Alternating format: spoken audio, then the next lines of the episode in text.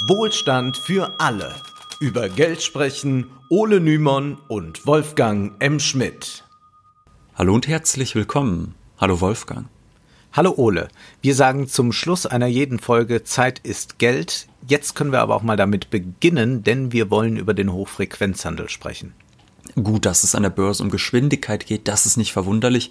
Es geht ja letztlich immer darum, zum richtigen Zeitpunkt eine Aktie zu kaufen oder abzustoßen. Aber beim Hochfrequenzhandel, da kommt es nicht nur auf Tage, Stunden, Minuten oder gar Sekunden an, sondern auf Tausendstel Sekunden, also auf Millisekunden, ja sogar Mikro- und Nanosekunden sind relevant, sodass Millionen investiert werden, um ein paar hundert Nanosekunden Zeit zu sparen.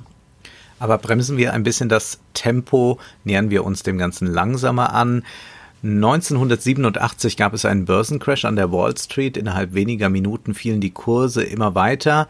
Und damals war es noch üblich, dem Broker telefonisch eine Kauf- oder Verkaufsorder durchzugeben.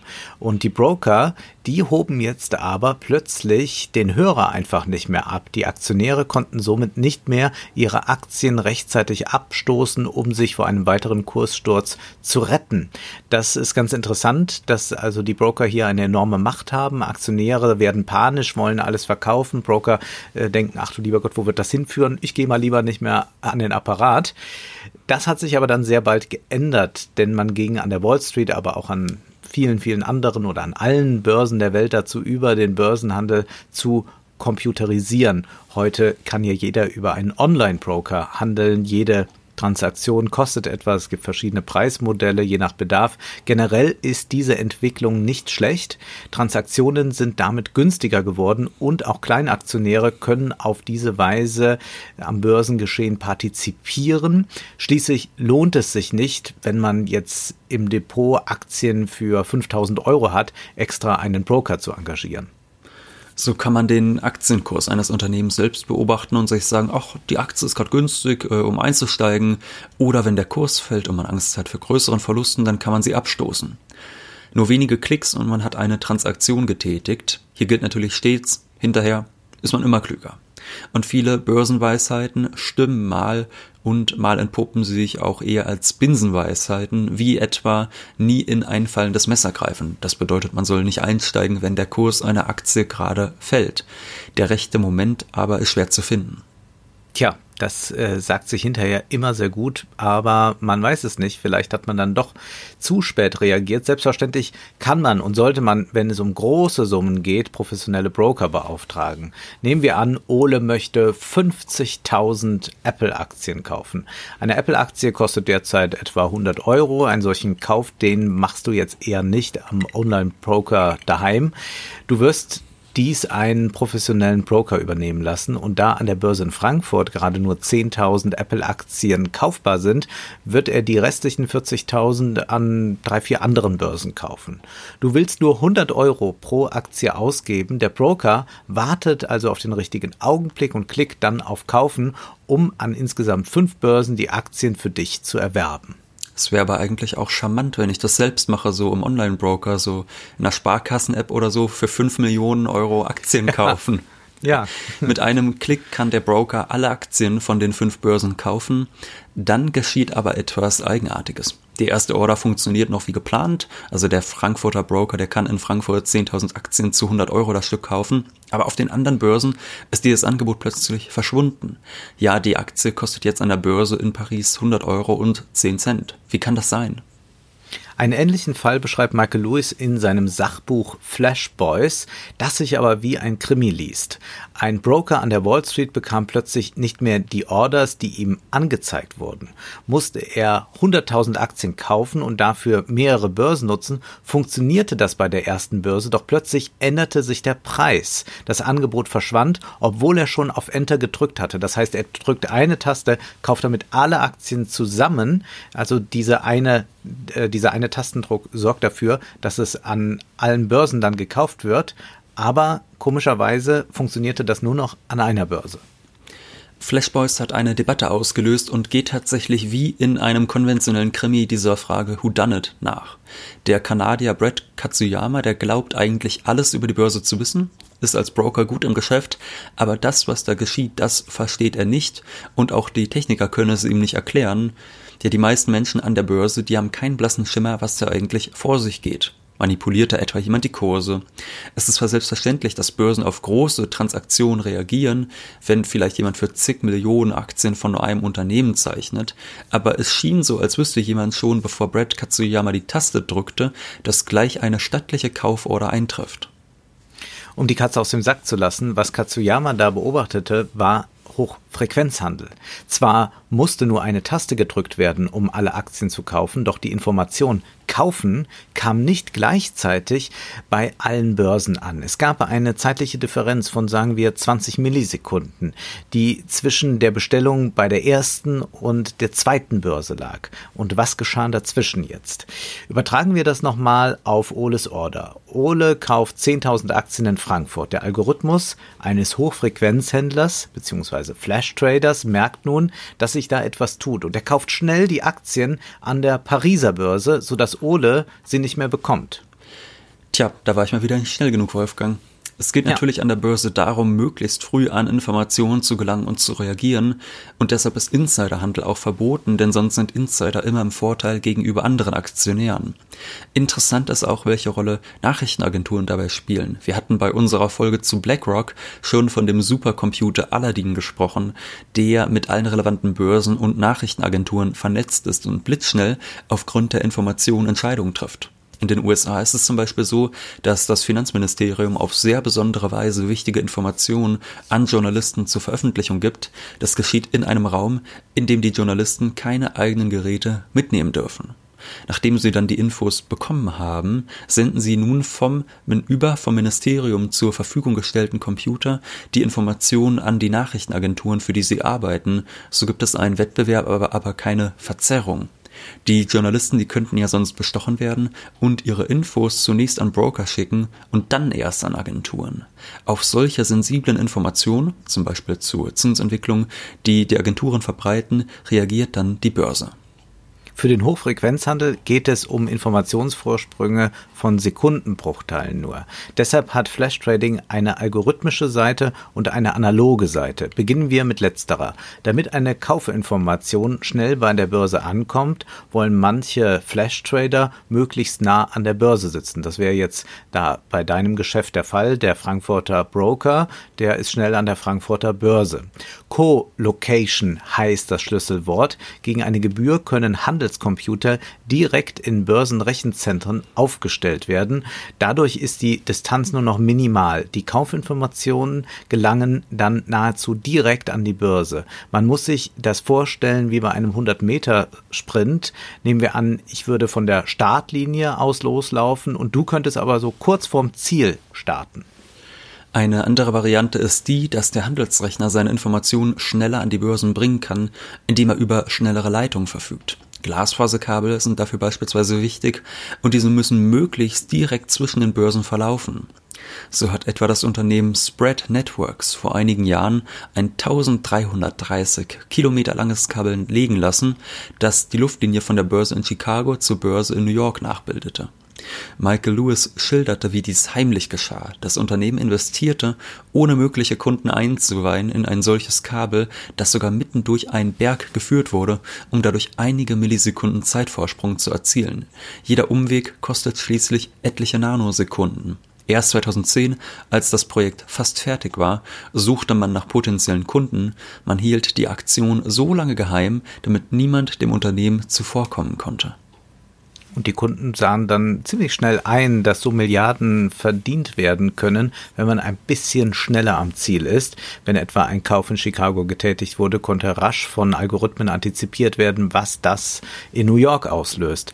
Innerhalb von Millisekunden konnten Aktien geh- und verkauft werden. Die Zeitspanne wird dann zur Gewinnspanne. Und damit sind wir bei der digitalen Seite. Natürlich braucht es für all das auch gute Programmierer, die nicht unbedingt von der Börse Ahnung haben müssen, die jedoch eine Software erstellen können, die mit Wahrscheinlichkeiten operiert und auch andere Softwares zu irritieren weiß.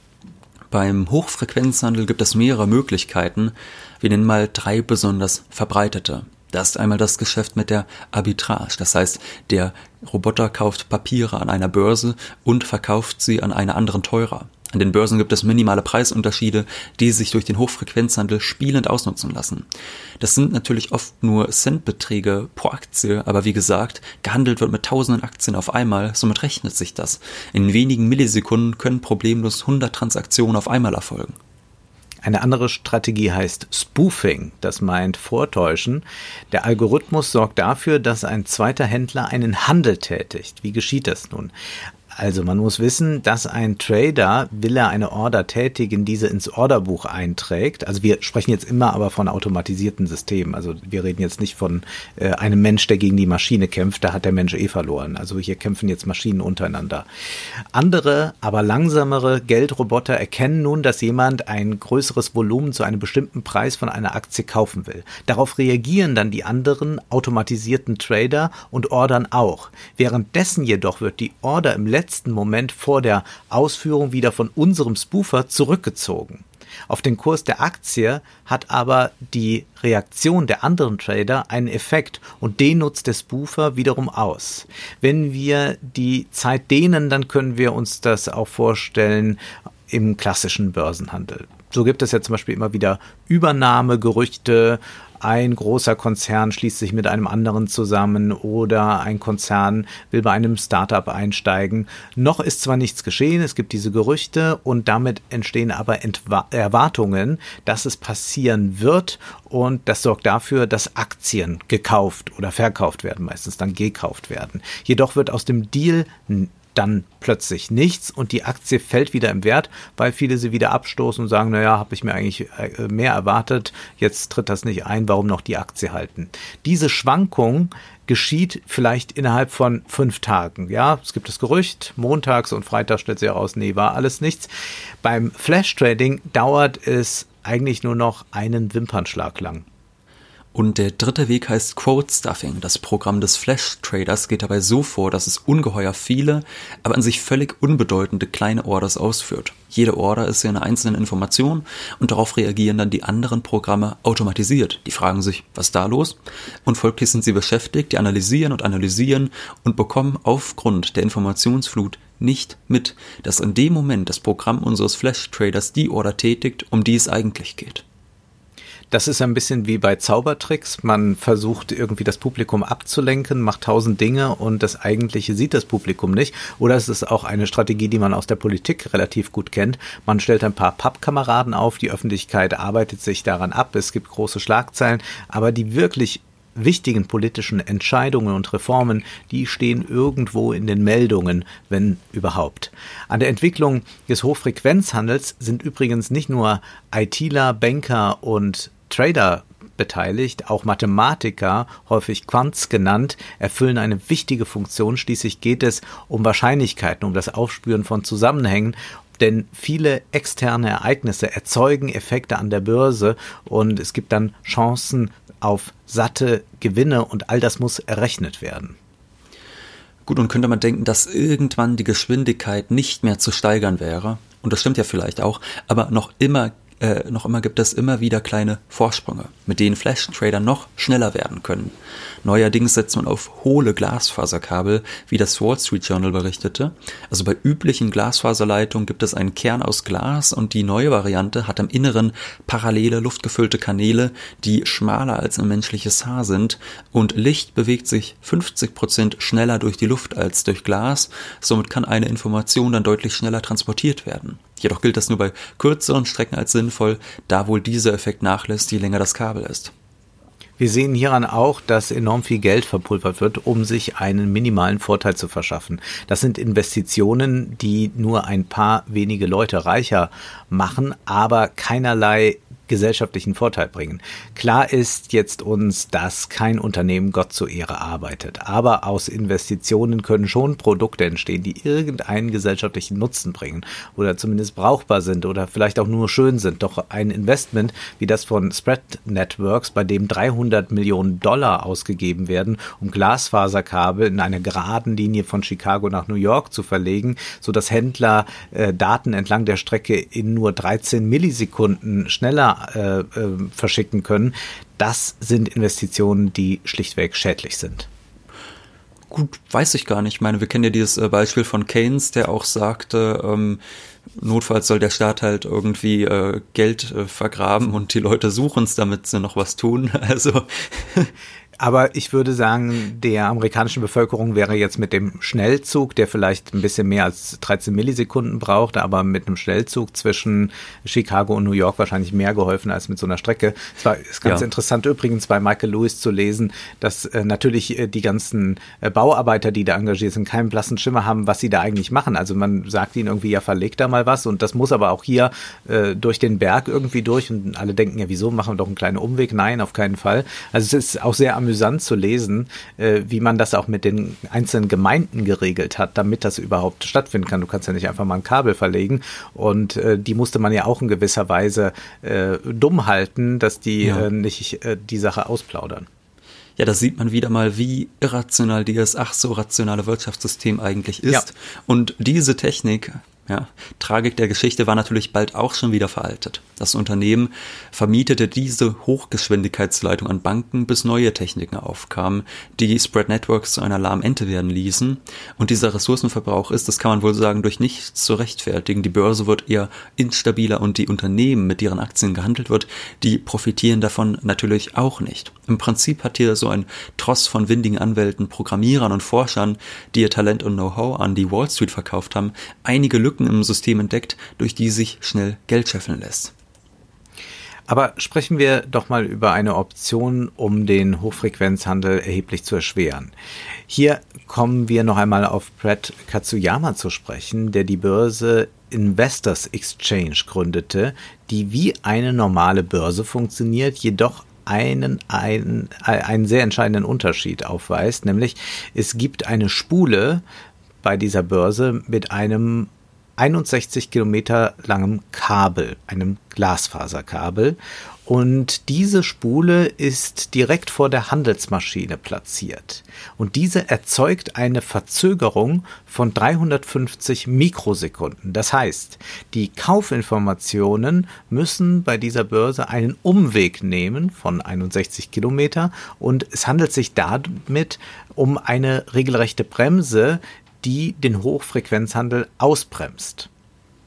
Das klingt jetzt erstmal verrückt, aber wir erklären gleich, warum er das getan hat.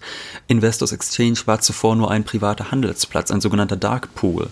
Was ist mit diesen dunklen Gewässern gemeint? Nun, auch diese sind oft wichtig für den Hochfrequenzhandel. Neben den öffentlichen Börsen bieten Banken und andere bankenähnliche Konzerne eigene Handelsplätze an, an denen man von der Öffentlichkeit unbehelligt und ungesehen agieren kann. Für Kleinanleger sind die natürlich nicht gedacht, sondern für Big Player. Jedoch fand man heraus, dass auch Hochfrequenzhändler in diesen Dark Pools agieren und dafür den Betreibern dieser Handelsplätze Geld zahlen. Im Prinzip ist es innerhalb dieses Systems wie bei einer richtigen Börse der Informations Vorsprung bringt Geld. So können Flash-Trader an die Betreiber äh, solcher Darkpools äh, Geld dafür zahlen, dass sie einige Mikrosekunden früher eine Kaufinformation erhalten, bevor sie offiziell in dem Pool erscheint und für die dortigen Akteure sichtbar ist. Die meisten gewöhnlichen Trader werden nicht einmal gewusst haben, dass das überhaupt möglich ist. Das war bei ähm, dem äh, bei der äh, bei dem Darkpool von äh, Katsuyama aber nicht möglich. Ja, es war ganz bewusst so angelegt, dass das nicht möglich ist, denn es soll eine neue Börse, eine Börse für Anleger sein, die nicht auf solch ultra kurzfristige Gewinne ausgelegt sind. Das soll aber jetzt keine Werbung sein, sondern vielmehr können wir hier sehen, wie man durch einen recht schlichten Einfall den Hochfrequenzhandel einfach blockieren kann, denn für den Hochfrequenzhandel ist das natürlich ein Irrsinn, dort aktiv zu werden, wenn man immer diesen Umweg hat, egal was man auch tut, egal wie sehr man irgendwas verkürzen will. Auch die Derivatebörse Eurex hat schon vor einer Weile mit einem Tempolimit experimentiert. Tempolimit? Das sollte unser Freund Ulf Poschardt lieber nicht hören. Da würde ja. er bestimmt Angst bekommen. Schlimme Einschränkung der Freiheit und exakt das wäre auf politischer Ebene natürlich auch durchsetzbar und an den Börsen umsetzbar. Man könnte dafür sorgen, dass alle Börsen verpflichtend eine solche Bremse einbauen, um damit die Geschäfte der Flash-Trader zu verhindern. 2012 wollte man in der EU zum Beispiel auch eine Mindesthaltdauer für Kaufaufträge auf eine halbe Sekunde festlegen, also dass man nicht innerhalb von Millisekunden was kauft und wieder verkauft, nur um eine Arbitrage zu erzielen. Und ja, einiges wurde reguliert, aber diese Bremse kam nicht und der Einfluss der Flash-Trader, der wuchs enorm. Am 7. Mai 2013 verabschiedete man in der EU ein Hochfrequenzhandelsgesetz und auch wenn die Anfang 2018 in Deutschland geltenden europäischen MIFID II-Regeln nochmal etwas strenger sind, ist das bislang nur ein Tropfen auf dem heißen Stein. Der Hochfrequenzhandel floriert und inzwischen ist das Problem zwar größer geworden, aber das öffentliche Interesse daran ist komischerweise immer weiter geschrumpft. Nun könnte man sagen, wir sprechen hier doch nur von einer Nische. Sollen wir uns jetzt wirklich darum kümmern? Schließlich kommt doch in den Nachrichten der Hochfrequenzhandel ganz selten und höchstens am Rande mal vor. Zunächst einmal kann man sagen, man weiß gar nicht, wie groß der Anteil der Flash-Trader an der Börse genau ist. Aber es gibt Schätzungen und es gibt Stichproben. Demnach gehen 50 bis 70 Prozent aller Transaktionen, die an deutschen Börsen getätigt werden, vom Hochfrequenzhandel aus. Und in anderen europäischen Ländern sieht das ähnlich aus. Es gibt aber auch konservativere Schätzungen, aber auch diese sind dramatisch. Da sprechen wir von einem Drittel aller Transaktionen, die auf Flash Trading zurückzuführen sind. 2019 hieß es dazu auf der Homepage der Grünen, dabei könnten die schlimmsten Auswüchse des Hochfrequenzhandels relativ einfach eingedämmt werden. So könnte etwa eine minimale Zeitverzögerung für die Ausführungszeit von Handelsaufträgen eingeführt werden. Auch die Einführung sogenannter Frequent Batch Auctions, einer bestimmten Form zur Abwicklung des Handelns, würde automatisch zu einer zeitlichen Verzögerung führen und so schnell Abhilfe schaffen. Beide Maßnahmen würden dazu führen, dass sich die Reaktionsfähigkeit der Marktteilnehmer lediglich um Sekundenbruchteile verlängern würde. Wir können nur vermuten, wie stark die Finanzlobby in Brüssel genau dies zu verhindern versucht. Auch in den USA ist ihr das geglückt. Während des US-Wahlkampfs 2016 wollte nicht nur Bernie Sanders, sondern sogar Hillary Clinton den Hochfrequenzhandel an die Leine legen mit solchen Bremsen und Steuern. Man hatte da verschiedene Ideen. Doch mit Donald Trump an der Macht brauchten sich die Flash-Trader überhaupt keine Sorgen zu machen. Und jetzt ist das gar kein großes Thema mehr, obwohl es das eigentlich auch nach wie vor sein müsste. Wir wundern uns ja gerade, wie es trotz einer weltweit in der Krise, in, in, in die Krise geratenen Welt Weltwirtschaft sein kann, dass die Vermögen der Reichsten noch einmal so kräftig gestiegen sind. Im Hochfrequenzhandel liegt zumindest eine Antwort, denn ihm ist letztlich egal, ob ein Kurs steigt oder fällt, Gewinne kommen zustande durch Zeitvorsprünge und durch Schwankungen. Eine weitere Möglichkeit, den Hochfrequenzhandel deutlich zu bremsen, wäre eine Finanztransaktionssteuer, mit der solche Transaktionen so sehr besteuert werden, dass sie sich einfach nicht mehr lohnen. Also wenn man jetzt jede Finanztransaktion, sage ich mal, mit einem Prozent besteuern würde und vielleicht beträgt ja. die Arbitrage teilweise nur 0,1 Prozent, dann ist völlig klar, solche Transaktionen finden dann gar nicht mehr statt. Wir erinnern uns, es gibt ja diesen Plan von Olaf Scholz, mit einer europaweiten Finanztransaktionssteuer und auch in Frankreich möchte man diese, wenngleich in einigen Punkten sogar noch verschärft. Aber was Scholz möchte, betrifft nur gewöhnliche Aktionäre, also der Hochfrequenzhandel, eben der wird dabei nicht bedacht. Dort, wo man am härtesten durchgreifen müsste, geschieht es mal wieder nicht. Und das ist ja durchaus ein Muster. Die Regulierungen seit der Finanzkrise von 2008 führten meist dazu, dass neue Geschäftsmodelle, die, noch, die es noch schlimmer machen, wie zum Beispiel die Schattenbanken, einen Boom erleben, wohingegen konventionellere Modelle stärker reguliert werden. Man kann sich vorstellen, wie Armeen von Lobbyisten und Anwälte alles dafür tun, um die Politik zu beeinflussen und eine Bremse für den Hochfrequenzhandel zu verhindern. Dass Scholz dem offenbar nachgibt, gut, das wundert uns beide jetzt nicht so unglaublich, aber es ist dennoch bezeichnend. Manchmal ist ja die Einführung von höheren Steuern in den Finanzmärkten für Regierungen insofern problematisch, als sie fürchten können, dass dadurch Investoren abgeschreckt werden. Davon kann aber beim Hochfrequenzhandel nun wirklich nicht die Rede sein. Eher ist davon auszugehen, dass wichtiges Kapital zum sinnvollen Umbau der Wirtschaft durch Flash-Trading vernichtet wird. Springen wir zeitlich mal zurück zum 5. Februar 2018. Da fielen plötzlich die Kurse innerhalb weniger Minuten, ging der Dow Jones um 1500 Punkte nach unten. Die Kurse von einigen Unternehmen schienen bald auf den Boden aufzuschlagen. Etwa 2000 Milliarden Dollar wurden vernichtet und auch an den Börsen in der gesamten Welt kam es zu rapiden Kursstürzen. Das war ein Flash Crash. Es gab keinen externen Grund, der die Kurse so heftig reagieren ließ. Und bei einem unvorhergesehenen Ereignis kann es schon zu erheblichen Kursschwankungen und Einbrüchen kommen. Doch verantwortlich für diesen Börsenkrach war der Hochfrequenzhandel. Die automatisierten Systeme hatten sich für kurze Zeit verselbstständigt. Ein Schneeballeffekt sorgte dafür, dass einige große Geldroboter immer mehr Aktien abstießen. Plötzlich gab es dann einen solchen Flash Crash. Sichtbar sind solche Flash Crashs nur selten. Es gab sie aber in den vergangenen zehn Jahren mehrmals. Doch in Wahrheit ist die Instabilität durch die Flash äh, Crashs, äh, äh, durch die Flash Trades noch viel, viel höher. Und das ist nur oft gar nicht mehr sichtbar, weil es in Bruchteilen von Sekunden äh, geschieht. Also wir haben es da mit einem hypernervösen System eigentlich zu tun, äh, das ständig ganz verrückte Kurssprünge äh, produziert und das ist aber alles nicht mehr zurückzuführen auf irgendein externes Ereignis, auf die Realwirtschaft oder sonst irgendetwas. Die Algorithmen des Hochfrequenzhandels, die müssen schnell reagieren, deshalb sind sie auch vergleichsweise einfach nach einem Reizreaktionsschema aufgebaut. Da kann es aber natürlich auch zu Kettenreaktionen kommen mit verheerenden Folgen. Wenn etwa bei dem Flash Crash von 2018 sage und schreibe 2000 Milliarden Dollar vernichtet wurden, dann muss man kein großer Moralist sein, um zu erkennen, wie zutiefst absurd dieses System ist. Also der deutsche Bundeshaushalt nur mal zum Vergleich betrug 2018 gerade ja. mal 347 Milliarden Euro und auch über Ungerechtigkeiten kann man da sicherlich philosophieren. Es gibt Studien, die ergeben haben, dass Kleinsparern mehrere Milliarden durch den Hochgeschwindigkeitshandel Verluste gehen. ist ja auch kein Wunder kommt so eine Kettenreaktion zustande, die Börsenkurse gehen in den Keller und vielleicht sehen sich da irgendwelche kleinen Aktionäre genötigt, schnell noch ihre Aktien zu einem Schleuderpreis abzustoßen. Ein paar Tage später hat sich der Kurs wieder normalisiert und da haben sie wahnsinnig äh, viel Geld verloren. Man kann daran sehr Und es scheint sehen. wohl auch für das Fondssparen äh, ein, äh, ein großes Problem darzustellen. Also dass Angriffe stattfinden, die dann äh, dem Fondssparen äh, sehr schaden. Nun, wir sind da sowieso etwas skeptisch, was das Fondssparen anbelangt, aber ähm, doch muss man das sehr ernst nehmen. Zumindest äh, sollten das äh, jene Politiker sehr ernst nehmen, die zum einen Fondssparen fordern hm. und dann aber solche äh, Gefahren einfach ignorieren, die durch den Hochfrequenzhandel entstehen. Fallen dir da welche namentlich ein? Nein, überhaupt Nein. nicht. Nicht ein unterlegener CDU-Kandidat? Nein.